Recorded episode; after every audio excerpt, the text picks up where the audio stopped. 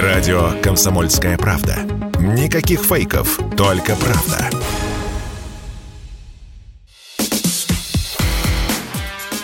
Диалоги на Радио КП. Беседуем с теми, кому есть что сказать. Здравствуйте. На радио «Комсомольская правда» мы говорим с писателем, историком Александром Мясниковым. У него вышла книга «Новороссия. Возвращение». Это краткая история от Екатерины I до Путина. В вашей книге говорите о предтече, о, о предшествии тому, того, что формировало конфликт, то, что фактически привело к войне. И верно ли я понял, что, по-вашему, если бы Янукович не договорился с Российской Федерацией, вернее, договорился бы с Российской Федерацией о том, что наша страна помогла бы соседней дружественной Украине скромной сумму в 15 миллиардов долларов, то никакой революции достоинства бы не было. Никакой бы, э, никакого Майдана, никаких восьмилетних страданий Донбасс и никакого нынешнего СВО, спецоперации – собственно, и Новороссии в таком виде, как она сейчас формируется, бы и не формировалась. Или не так? Вы знаете, я думаю, что даже если он получил бы 15 миллиардов, учитывая вообще возможности наших братьев на Днепре э, делать что-то фантастическое с деньгами, а я имею в виду превращать их в нечто вообще невероятное совершенно, вот, это мало что изменило. Просто могло бы отодвинуть это событие или еще что-то такое. Но то, что этот пузырь был, и он должен был когда-то взорваться, когда-то вот этот нарыв должен был произойти. Дело все в том, что до Януковича, вы знаете, э, в истории человека человечества 20 века, и вот уже 21 век наступил, есть три книги такие очень э, симптоматичные. Первые книги автор Муссолини назывался «Мой фашизм». Вторая книга – это Адольф Гитлер э, «Майн кампф». Да? И вот третья книга – это второй президент э, Украины, который написал «Украина не Россия». Это, это Кучма. Да. Это совершенно э, русофобская книга, которую мы здесь, в России, в Москве, просто преподносили как нечто вообще выдающееся, понимаете? То есть книга, в которой, которая просто продолжает вот эту вот э, плеяду этих книг, которые э, страдают э, над нацизмом, национализмом, как угодно. Понимаете, есть очень простая вещь. Каждая страна, каждая нация, каждое государство имеет национальные интересы. Это очень правильно. В этом ничего плохого нет абсолютно. В каждой э, стране, в каждом государстве есть э, националистические движения. И задача власти эти движения контролировать и, не знаю, неважно, левые они или правые, как-то их контролировать, держать их в чем-то, да? Но когда националистические движения становятся государственной политикой, возникает нацизм. Вот это то, что произошло, к сожалению, произошло на Украине. Вот в чем все дело. А Янукович, э, которого вы называете человеком, который формировал а, олигархическую структуру, моно, моноолигархическую, то есть все греб под себя, при этом не хотел ни с кем делиться, он этому не противодействовал, он э, фактически способствовал тому, что возникнет вот этот серьезный кровавый конфликт, который мы сейчас наблюдаем. К сожалению, а мы да. его защищали. Понимаете, все-таки я считаю, что, ну так как Россия до такой степени в свое время настрадалась от всех войн, что мы понимаем, что плохой мир лучше хорошей войны. И поэтому до последнего всегда пытались найти какие-то, в общем, варианты, когда можно договориться без войны и без всяких а, агрессий, без всего остального. Но дело вот в чем. Э, то, о чем мы, как, как правило, забываем. Знаете, когда э, к власти пришел первый президент свободной Украины, э, я имею в виду Кравчук, вот, э, как-то все... Бывший секретарь по диалоге. Вообще-то он бывший человек, который входил в сотню золотых, золотой молодежи э, бандеровцев. Это человек, который исповедовал... Э, для него религия Бандеры была просто с детства впитана с молоком матери. Этот человек, который ходил в лес, носил э, там всякие еду и прочее, и прочее. Он это не скрывал потом в своей жизни. А как он смог войти в элиту? А, Очень просто, потому что, я говорю еще раз, вы понимаете, всегда виноваты э, мы сами, когда, когда касается большой, так же, большой политики, так же, как любой человек виноват в чем? В, сам, в своих проблемах. 1955 год, значит, 10 лет после окончания войны. Бандеровцы, которые были посажены на 25 лет, плюс 10 лет ссылки, они должны были выйти уже такими преклонных годах, да, на свободу. Значит, через 10 лет их выпускает Хрущев, причем не имея на это никакого права, потому что он не был главой государства. Он главой государства стал в 1958 году. До этого он был просто генеральным секретарем. Значит, выпускает на свободу, но мало этого, с них снимается вся судимость. Вот все судимости снимаются. И они чисты перед законом? Абсолютно. Они могли занимать, и они заняли все руководящие посты. Понимаете? Потому что за ними стояли э, деньги, за ними стоял Запад, Это, это было это вообще ужасная совершенно вещь. А никто в Москве не предчувствовал беды в этом? Вы знаете, если сейчас документы есть, э, всплывают документы, сейчас э, много чего рассекречивают, и всплывают документы, в том числе КГБ, МГБ, где вообще э, говорят о том, что, ребята, что, что творится, вы что делаете вообще? Ну, как бы это же такая организация, которая не, не делала политику, они как бы подсказывали политикам. А к этому времени уже Хрущев как бы уже чувствовал себя на коне. Ему нужно было создавать вокруг себя вот эту мифологию. Дело все в том, что самое большое количество людей расстрелянных было на Украине. И сделал это Хрущев. А документы на сегодняшний день найти очень сложно, но они есть. Был такой человек, который, к сожалению, скончался, человек по фамилии Фалин. Изумительный совершенно человек – он с 1948 года по 1991 год работал в системе МИДа. Он начал при Сталине и закончил послом в ФРГ. Это человек, который написал, не только он выступал, я слышал его, но это опубликовано. Потрясающий совершенно текст. Он рассказывает о том, что, ребята, я хочу вам сказать, вам никто не расскажет, но мне уже очень много лет, он недавно, до, до смерти недавно, к сожалению, скончался, вам никто не расскажет, что за полгода до 20-го съезда 150 сотрудников МГБ чистили все архивы, выдирая оттуда все, где стоят подписи, стоят Хрущева. Понимаете? Это Хрущев придумал списками людей подавать на расстрел, на что ему Сталин сказал, что Никита, очнись вообще, ты что делаешь? Там вот такая история. И поэтому это как бы такой, знаете, э, такой шаг э, как бы доброты в плане, э, вот я там много чего наделал, поэтому давайте я сейчас их бандеровцев освобожу, потом вам еще и Крым подарю. Вот это все э, сделал э, Хрущев. К сожалению, еще раз говорю, мы всегда во всех вещах виноваты сами. Мы иногда хлопаем, что называется, по, это э, неприличные поговорки, хлопаем ушами, но виноваты мы сами очень во многих делах.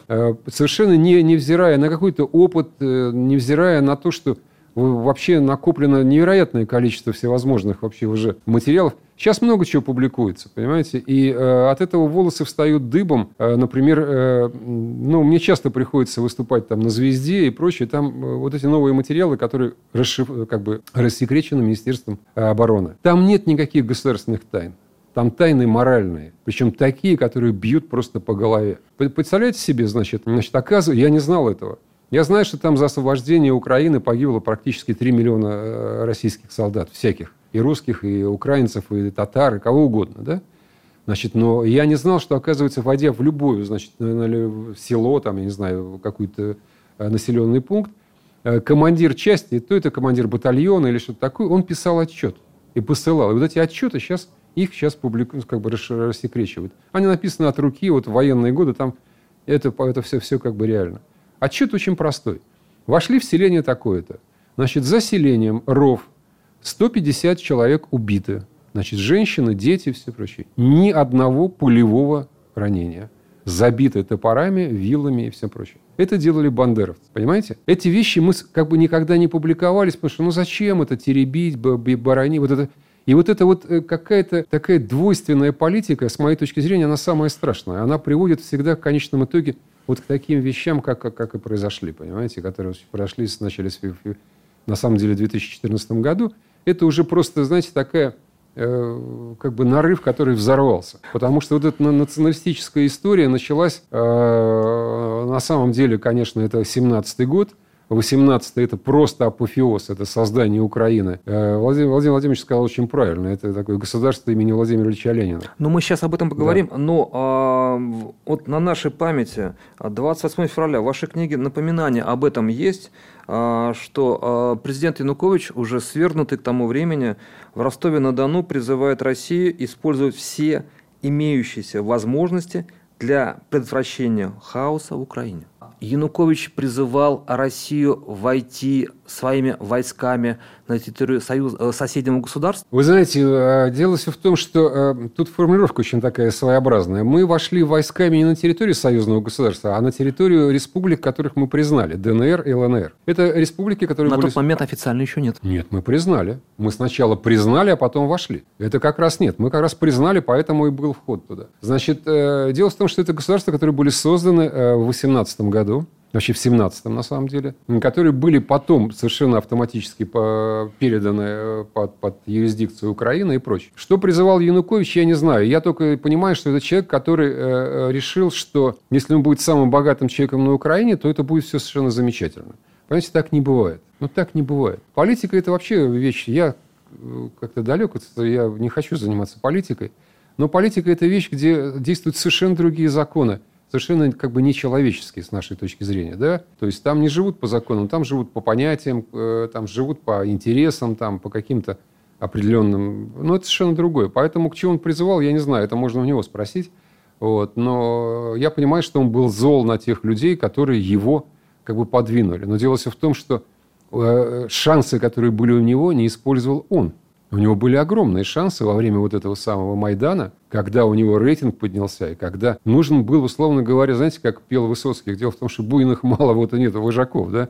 Э, без буйных просто нужен был человек легитимный, который всем известный, который бы взял на себя систему противостояния тому, что происходило на Западе и в Киеве. Но он же этого не сделал. Воли не хватило? Я думаю, что не столько воли не хватило, сколько политического опыта. И воли, наверное, тоже, да. Понимаете, воля все-таки это вещь такая. Мы забываем про нее. Это, она на самом деле вот эта вот э, воля, это вещь очень важная для жизни. Особенно для политиков, для людей, которые какие-то решения, конечно. В редакции «Комсомольской правды» Александр Мясников, писатель, историк, автор книги, а, которую мы представляем «Комсомольской правде», Новороссия. Возвращение. Краткая история от Екатерины II до Путина. Радио «Комсомольская правда». Только проверенная информация.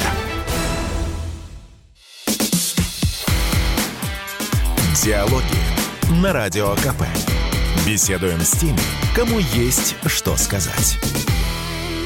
Здравствуйте, в редакции «Комсомольская правда» писатель, историк Александр Мясников. Мы говорим о его книге «Новороссия. Возвращение» и о тех уроках, которые можно извлечь, в том числе и прочитав эту книгу. Александр Ильич, э, когда мы говорили о том, что в 2014 году, в феврале, тогдашний президент Янукович мог использовать шанс на то, чтобы не пролилась кровь, о том, чтобы страна осталась цельной, и не было бы трагедии Донбасса. А вы пишете дальше о том, что в течение месяца буквально, с апреля по май 2014 года, происходят события, которые фактически раскалывают страну. Происходит провозглашение республик Донбасса, которые объединились уже к 24 мая, как вы напоминаете, в Новороссию. Какие республики, э, какие ошибки были допущены тогда, а, что были подавлены все движения везде, кроме Луганска и Донецка, в Одессе, в Днепропетровске, в Харькове,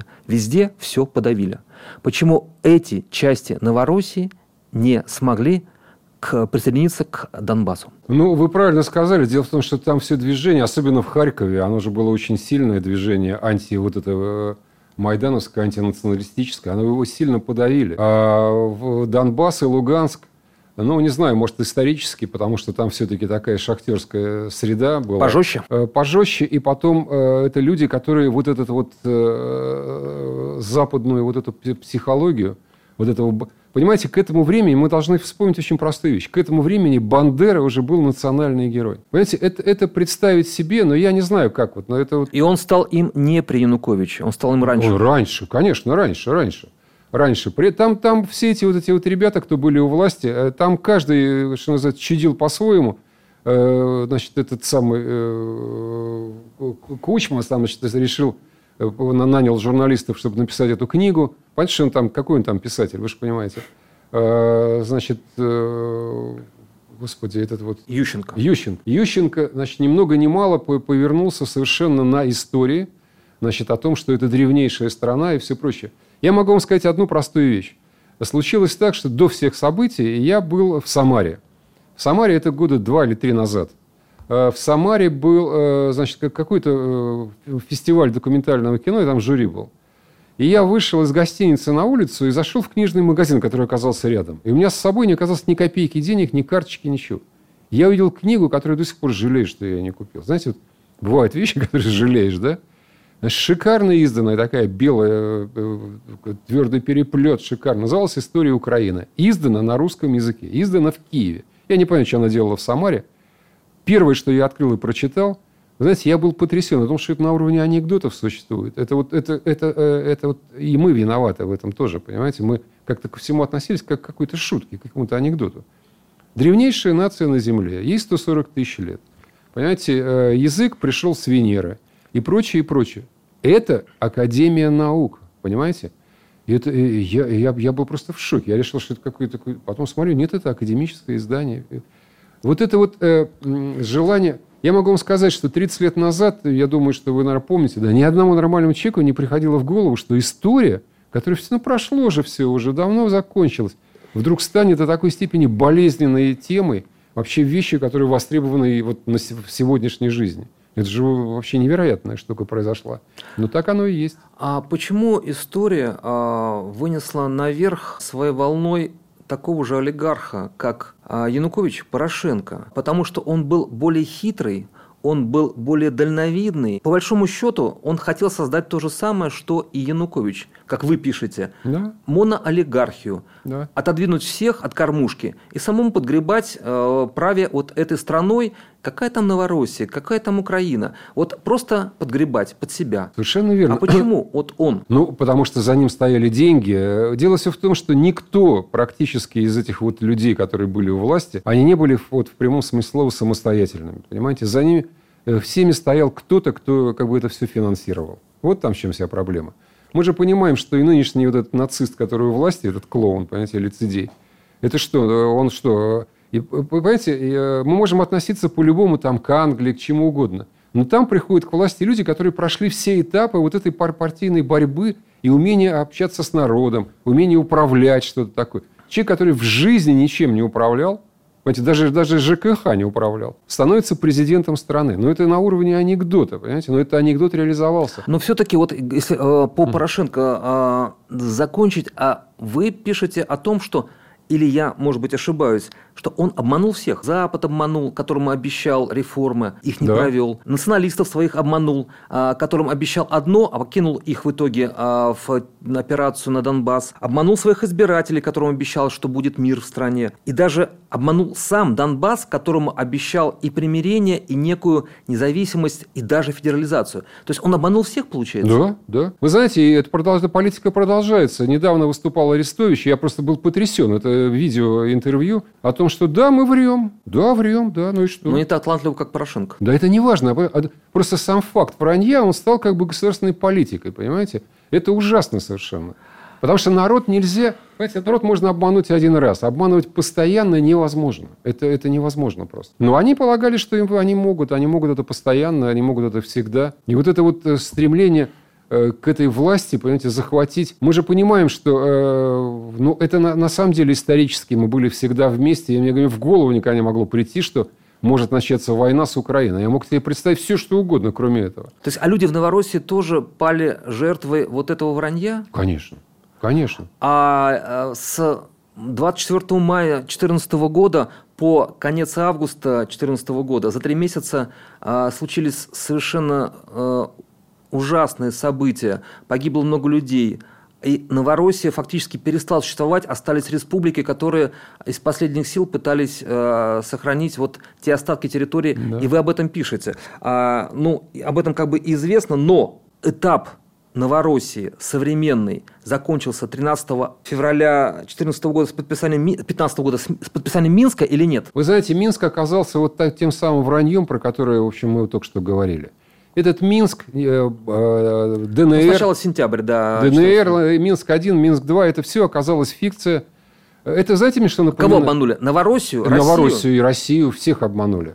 Абсолютно всех, потому что никто не собирался ничего это осуществлять. Это мне очень напоминает 1938 э, год, так называемый Мюнхенский сговор. Когда два государства, которые были гарантами того, что в Европе не возникнет никакой войны. Вы про Англию и Францию? И, да, и англичане и французы, да, они были гарантами. Они совершенно спокойно согласились на то, что Чехословакию разрывают на части. Не одно государство, как написано у нас в учебниках, то есть Германия, Судетская область, а три государства. Потому что Чехословакию разорвали на части немцы, поляки и венгры. А в чем здесь похожесть? Похожесть в том, что вот эти э, и э, Англия, и Франция выступали гарантами, что ничего подобного никогда не будет. Ну, в данном случае на нормандском формате англичан не было, но тем не менее. Ну, какая? Были немцы, какая mm-hmm, разница? Да.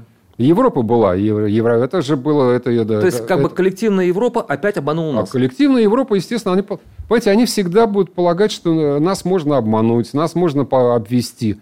А мы повелись? Э, мы, мы, мы терпели, на самом деле не повелись. То есть мы понимали, что нас обманывают? Ну, конечно, понимали. Прекрасно понимали. Я, э, у меня получилось так, что я очень много встречался с людьми, которые там воевали э, на Донбассе и в Луганске. Э, и в эфире встречался, и мы, мы сидели, разговаривали. Это люди, которые вот это вот все пережили на себе. Они все прекрасно понимали, что единственная надежда на то, что Россия их все-таки не обманет, а о том, что их обманули все, они даже в этом не сомневались. Просто не сомневались. Потому что вот эта вот ситуация того, что никому нельзя верить, Понимаете, ведь в чем вся хитрость? Вот эти люди, которые в Донбассе и в Луганске, мы не можем говорить, что там все стопроцентно русские. Там полно украинцев, прекрасных ребят, которые воюют также э, против этих нацистов. Там самое главное водораздел не национальный, а идеологический. Вот там в чем все дело. Понимаете, нацизм – это страшная вещь. Мы э, до такой степени забыли про это со времен войны, потому что после Ялтинской конференции, когда три лидера мировых государств сказали, что 50 лет вы будете жить в мире. Войны не будет в Европе. 50 лет мы прожили в мире, да? А потом все началось. И, но мы забыли, что такое нацизм. И э, вот нам его прекрасно показали. Значит, э, в 1974 году это был еще рассвет Советского Союза, это был еще Брежнев у власти. Это были так называемые диссиденты, которых создавал Андропов, которых вообще не было на самом деле. И прочее, и прочее. Э, в Гарварде создается Украинский национальный институт. Он существует до сих пор. Вот этот Гарвардский Украинский национальный институт и готовил то, что с 91 года началось. Понимаете, э, мы же знаем, что такое написать учебник. Да? Вы не можете за месяц, за два его написать. Ну, просто не можете, физически не можете. Все эти учебники, все эти вот эти наглядные пособия и все остальное готовилось вот там совершенно спокойно в Гарварде. И во времена э, вот этого первого президента, вот этого э, идеолога э, бандеровского, это просто уже пришло, но тогда это все воспринимали как какую-то такую шутку. У нас здесь тоже было не, не, очень славно. У нас были эти учебники от Сороса и прочее. И как-то это все, ну да, но это какое-то такое временное явление. Но там оказалось не временное явление, это оказалось, в общем, целенаправленная совершенно политика, конкретная, четкая которая дала свои плоды. Вот там с чем все дело. На радио «Комсомольская правда» писатель-историк Александр Мясников. Мы говорим о его новой книге «Новороссия. Возвращение. Краткая история от Екатерины II до Путина». Если тебя спросят, что слушаешь, ответь уверенно. Радио «Комсомольская правда». Ведь Радио КП – это самые оперативные и проверенные новости.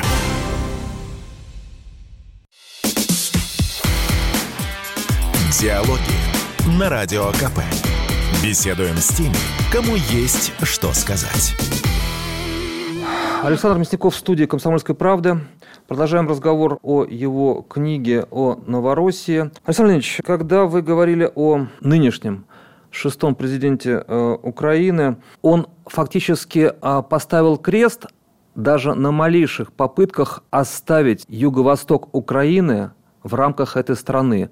А, пусть она станет федеральной, пусть она станет какой угодно, но Донбасс, Херсон, Одесса сохранятся в рамках Украины, как она сейчас считается государством, хотя вы потом называете ее уже не государством. Получается, что э, закон о реинтеграции Донбасса, принятый при Зеленском, это был крест на Новороссии. Знаете, крест был и его заявление о возвращении Крыма, так называю, как, как он э, говорит и все прочее.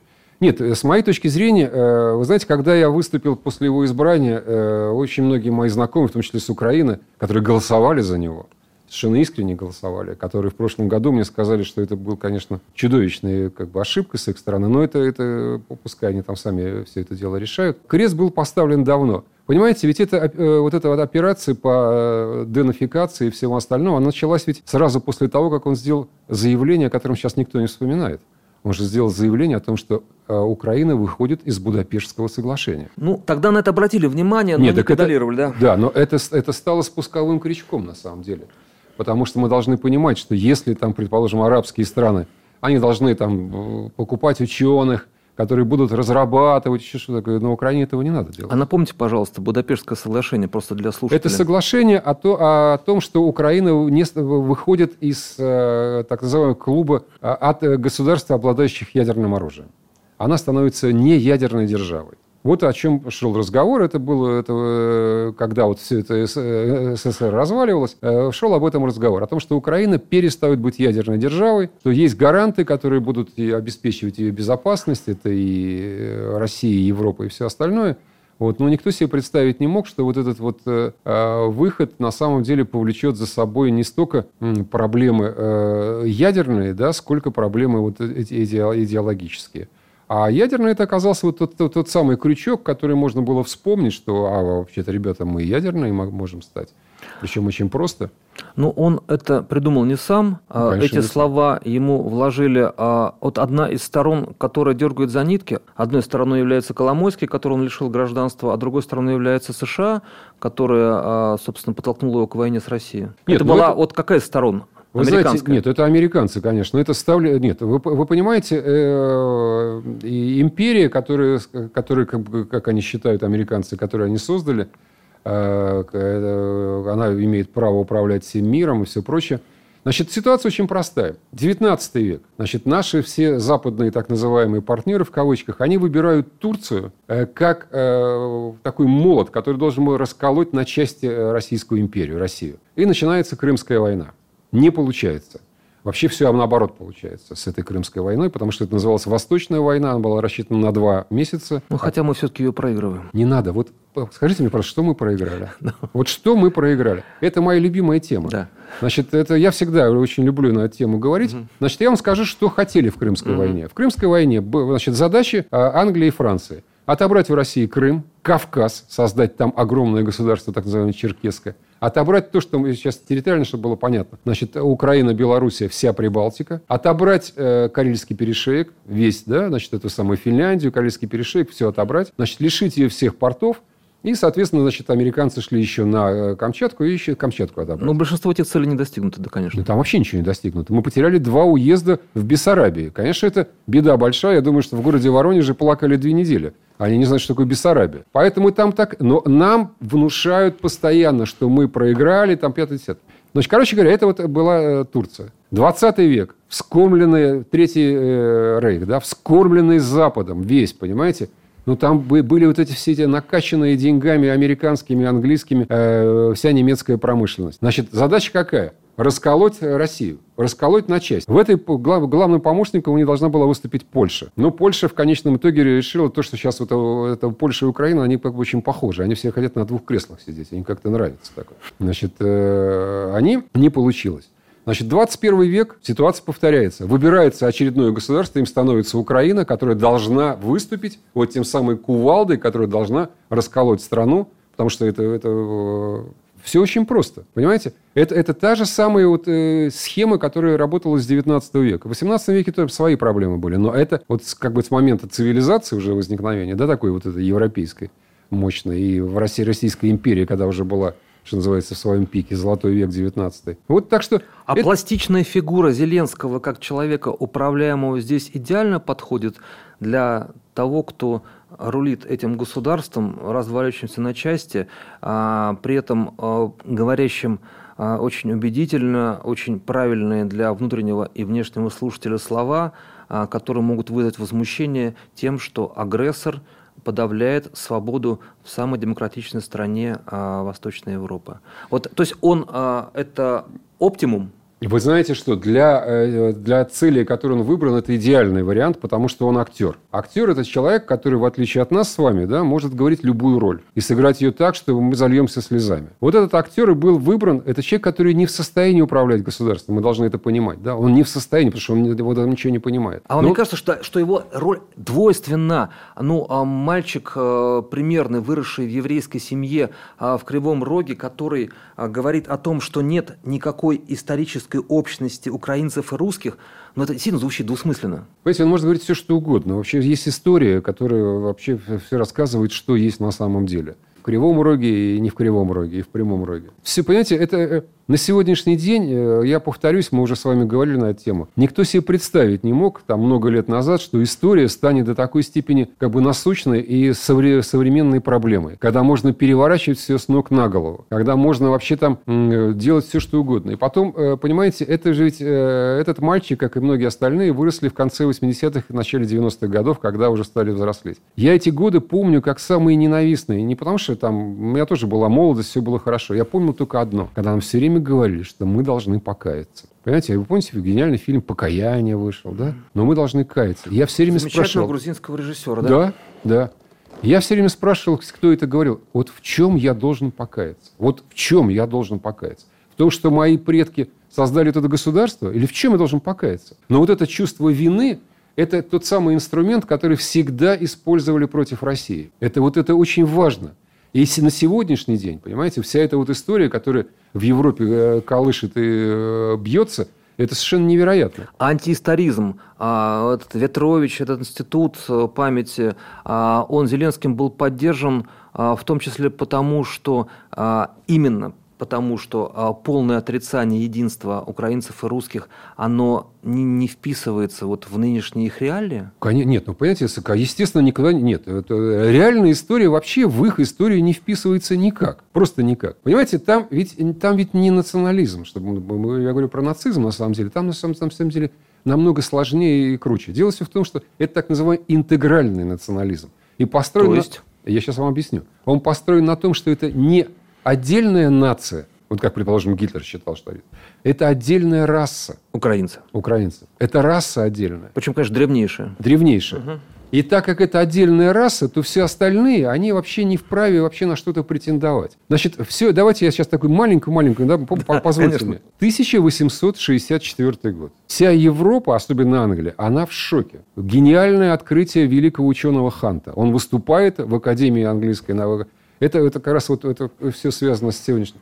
Он выступает с открытием, гениальным открытием. Он нашел недостающее звено между человеком и животным. Это звено является негр. Понимаете? С этого начался расизм. Но последствия этого были совершенно неожиданные, потому что второе, второе заявление его еще более э, важное. Извините, а Дарвин уже был, по-моему. Да. Е, э, как раз вот вы абсолютно, вы просто, что называется, срываете с губ. Если Дарвин сказал, что в природе, вот все, все, что в природе сделала природа, да, вот это селекционный выбор, то среди людей это должна делать отдельная нация. Это должны делать люди. Это должны делать англосаксы, как самая высокая... Именно они. Да.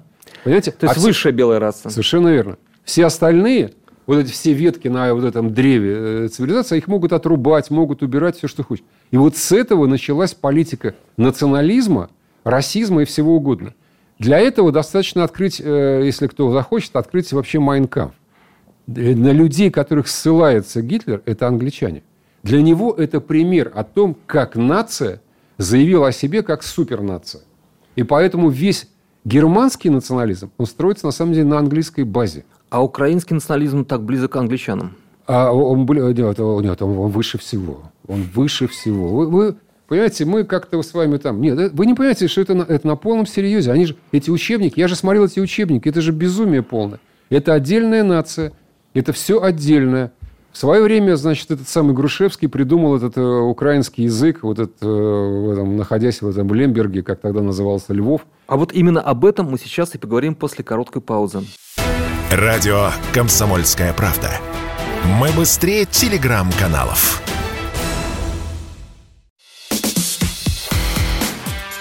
Диалоги на Радио КП.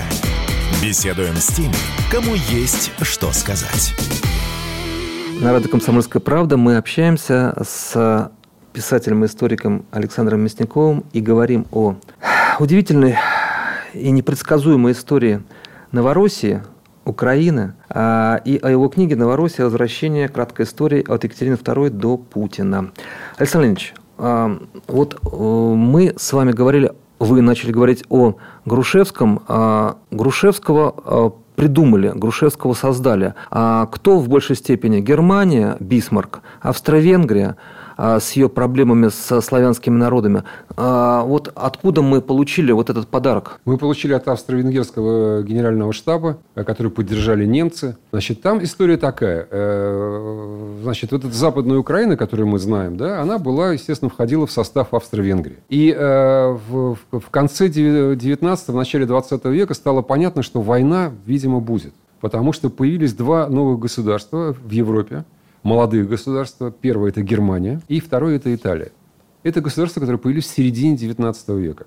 Если Германия была создана на базе Пруссии, то а Италия на базе Тосканы. Это княжества, которые объединились и стали государством. Их нужно было, значит, э, понятно, что их нужно, хотели те, кто это создавал, продвигать там, со стороны Бисмарка и все прочее. И была Австрия-Венгрия не могла забыть одну простую вещь. Дело в том, что она претендовала на базовую роль германских народов. А но Бисмарк ее обманул и сделал все на базе Пруссии. Значит, и Австрия решила сыграть э, в такую большую игру, потому что это время больших империй. Австро-Венгерская империя, Российская империя, Германская империя, Британская империя, на которую никогда не заходит солнце и прочее, и прочее. Значит, это все, все было... Франция претендовала на э, имперское, значит, колонии были. Это, кстати, мы с вами говорили. Вы знаете, какое государство претендовало официально на статус империи и на статус колонии? Это была Польша после 1938 года. Они официально... Речь Посполита. Да, они претендовали официально, они обращались в, в Лигу наций о том, чтобы им выделили колонии в Африке, потому что это великая страна. Это сейчас звучит уже не, не как анекдот, потому что мы знаем последствия всего, но когда-то это звучало как анекдот. Так вот, э, короче говоря, э, история такова. Вот это, значит, Австро-Венгрия, она поняла, что что-то надо делать. Почему мы знаем это точно практически год, когда создавался проект Украины? Откуда мы это знаем? Да потому что э, в Австро-Венгрии в генеральном штабе заведовал разведкой человек, который был вообще российским шпионом, будем так говорить, да, вот этот полковник Редель, который сообщал, но здесь никто внимания не обращал. Они думали, что это какой-то бред какой-то. Думали, несерьезно? Конечно. Ну, какой же бред какой-то? Какая, какая Украина? Какие там что-то такое? Он сообщал о том, что, да, значит, австро-венгры нашли э, в Киеве захудалого, значит, там, э, выпускника университета, которому предложили не просто работу, а предложили большие деньги, кафедру, предложили, значит, этот, э, потом целый, э, даже не кафедру, а уже целое, как он, отделение целое, да, значит, вот этого Грушевского, э, который согласился на это, на то, чтобы писать вот эту новую историю, где перевести всю, значит, историю России в историю Украины, но самое главное еще придумать язык. А Грушевский, в принципе, отрицал э, историю российскую, он признавал только историю украинскую. Да, там ситуация очень простая. Все абсолютно... Вы знаете, я вам могу сказать, вот, вот, знаете, характерный пример из собственной жизни. 2015 или 2016 год, не помню. В Крыму какая-то какая съезд больших этих самых ребят, студентов. Очень хорошие ребятишки. Там я что-то выступаю, рассказываю. И сидят девочки, которые вот слушают меня, слушают. Потом одна из них оказалась очень смелой. Она встает и говорит, вы знаете, вы меня извините, пожалуйста, вообще нас извините. Мы вообще не понимаем, о чем вы говорите. Я говорю, то есть как? Она говорит, ну дело в том, что мы учились в Крыму. Мы учились по украинским учебникам. И никаких Петров первых, никаких Екатерин вторых мы не знаем. Я был тогда просто в шоке. Я говорю, не говоря же Александре Первом и прочих. Нет, это, это, это вообще никакого отношения к... Я был поражен. Потом я их вспоминал очень часто. Они, они понятия не имели, что, собственно, Новороссия и Таврида – это Екатерина II. Да они вообще ничего не знали. Они знали вот, эту вот, вот эту ерунду, которую им до сих пор пропагандируют, которую написал вот этот Грушевский. Я не помню, там 6 или 10 томов у него, значит, вот этой всей этой истории, э, где великий украинский, э, значит, там, э, князь Юрий Долгорукий, ну, вот это вот все, понимаете, это, это совершенно немыслимо. Я столкнулся с этим еще... Э, есть такая вещь, которая называется Википедия, которая очень активно работают э, украинские товарищи, которые постоянно ее... Э, значит, когда кто-то что-то исправляет, они тут же исправляют, потому что я понимаю, значит, до 26 февраля американцы платили полторы тысячи, полтора миллиона долларов в сутки на создание антироссийских фейков после начала спецоперации они увеличили это в три раза. Понимаете, да? Вот, то есть это вот эта вся эта история валит. Я никогда не забуду, значит, такая была художница Башкирцева. Ну, вот это угу. такая в 19 веке знаменитая да, да, и все прочее. Я открываю, значит, меня кто-то спросил про нее, я не помню. Позвонил из Парижа, кто-то звонил. Что ты знаешь, здесь столько по поводу Башкирцевой, там как, может, какой-то юбилей был, я не помню. Ну, здесь, говорят, какие-то странные вещи, потому что она украинская, это самое. Я говорю, ребята, ну, какая украинская в 19 веке, это понятия не существовало. Да, открывай Википедию, да, Великую а Украинскую. У вас, по-моему, в книге упоминается, что, собственно, название или термин Украины придумал Бисмарк, или это не так? Нет, Бисмарк просто сказал, что ему нравится это название. Мгм. Это польское название, это, это- это славянское от слова «ука- окраина. Вот. И это вот эти Но оно и в России использовалось. В России. Так у нас, знаете, кто назывался украинцами? У нас были украинцы в 15-16 веке. Это пограничники. Да. Это они так и назывались, да. Госу- То есть государственности такой не было. Вы знаете, в чем вся главная проблема, которая до сих пор продолжается? Я с этим борюсь, вот делаю эту выставку на всю страну. У меня вот я главный редактор этого проекта «Россия. Моя история». У нас 24 филиала во всех городах, начиная от Южного Сахалина. Я везде говорю о том, что государство под названием Киевская Русь никогда не существовало в истории. Не было такого государства. Просто не было. Это технический термин, который возник на рубеже 19-18 века для того, чтобы связать историю э, значит, Романовых и Рюриковича. А Карамзин его подхватил? Карамзин, да, Карамзин подхватил. Это технический термин. Никто себе А кто его придумал-то? Я забыл просто. Это кто-то Мгм. из второстепенных историков. Как технический термин. Они придумали, значит, тогда было очень модно. Холмская Русь, Червоная Русь, Черная Русь. Это была такая вот мода такая. Знаете, она тянулась про весь 19 век. Если вы откроете газеты, там каких только... Я читал просто невероятные вот эти вот... Русь, это было как обозначение какой-то области. Вот это что-то такое. Они придумали Киевскую Русь как государство. Да, вот это вот времен, технический термин. Такого государства не было. Но это существует до сих пор. На этой базе у нас, к сожалению, учебники, в учебниках это есть. А уж Украину там, ну там просто, там, там по таким цветам, это дальше ехать некуда, понимаете? Ну вот это вот, к сожалению, так. И поэтому э, мы там, э, э, Владимир Креститель, какой Владимир? Это Владимир Креститель крестил Украину. Когда ты говоришь, что такого государства до 17 года не существовало. Ну просто не было такого государства нигде. А, много раз уже говорилось о том, что основатель Советского Союза, а, вершитель Октябрьской революции Владимир Ульянов Ленин был тем человеком, который внес, наверное, решающий вклад в то, чтобы Украина была создана. А, так ли это? Да. Дело все в том, что э, Владимир Ильич Ленин и Лев Давыдович Троцкий, э, не надо забывать этот персонаж, потому что они вдвоем творили все это дело.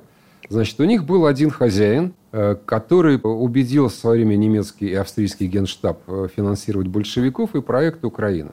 Значит, это Парвус Гельфанд, бывший гражданин, бывший, вернее, подданный Российской империи. О нем вспомнили как раз э, сразу после революции. Значит, этот самый э, Парвус, э, что они пропагандировали, что вообще как бы, что происходило. Здесь можно ругать Владимира Ильича, можно не ругать, но идея там была такая. Значит, э, скоро произойдет мировая революция. Коминтерн, вот все прочее, вот это вся эта чепуховина. Значит, причем нужно было кормить за счет России, конечно, весь Коминтерн, это, это понятно совершенно. Вы знаете, э, Коминтерн возник в 19 году, на всякий случай, я просто кому-то скажу. У Коминтерна был гимн, а в гимне был такой припев. Припев очень простой. Наша цель – Всемирный Советский Союз. И поэтому появлялись совершенно немыслимые потом уже города, э, государства, Э, тот же самый Казахстан, который был нарезан линейкой. Казахстан была автономная республика со столицей э, в Оренбурге, так на всякий случай. Значит, вот это вот как раз продолжение ленинской идеи того, что э, будет Всемирный Советский Союз, и поэтому государства не важны. Ну, мало ли там это Украина, не Украина. Придумали они это слово, да и бог ты с ними. Потому что э, э, когда к Временному правительству обратились, значит, там э, прибежали, значит, из Киева с сообщением о том, что мы хотим, значит, автономную независимую республику в составе, ну, в составе России, кстати, обратите внимание, в составе России обязательно. Это везде было. В составе России под названием Украина. Временное правительство, которое состояло в основном из, я не буду говорить там масонов, но это были юристы. Я поэтому говорю, что юристы у власти страшные люди, потому что они, они все время правильно, законно все решают, но очень долго. И вот они собрались и решили, какая Украина, что это такое, это что, Малороссия или это... Что это такое вообще? Как, как, это, как это быть-то вообще? В конце концов, они решили, что ну, давайте там четыре губернии вам отдадим, ну делайте вы эту Украину. А зачем, главное? Вы все равно в составе России. Нет, вот мы хотим, значит, вот это, это вот как раз по- по- проект, который шел. В эфире радио «Комсомольская правда» был писатель, историк, э, автор книги «Новороссия. Возвращение» Александр Мясников. Благодарим Александра Леонидовича за этот эфир. Спасибо большое. Вам спасибо, что пригласили. Диалоги на Радио КП. Беседуем с теми, кому есть что сказать.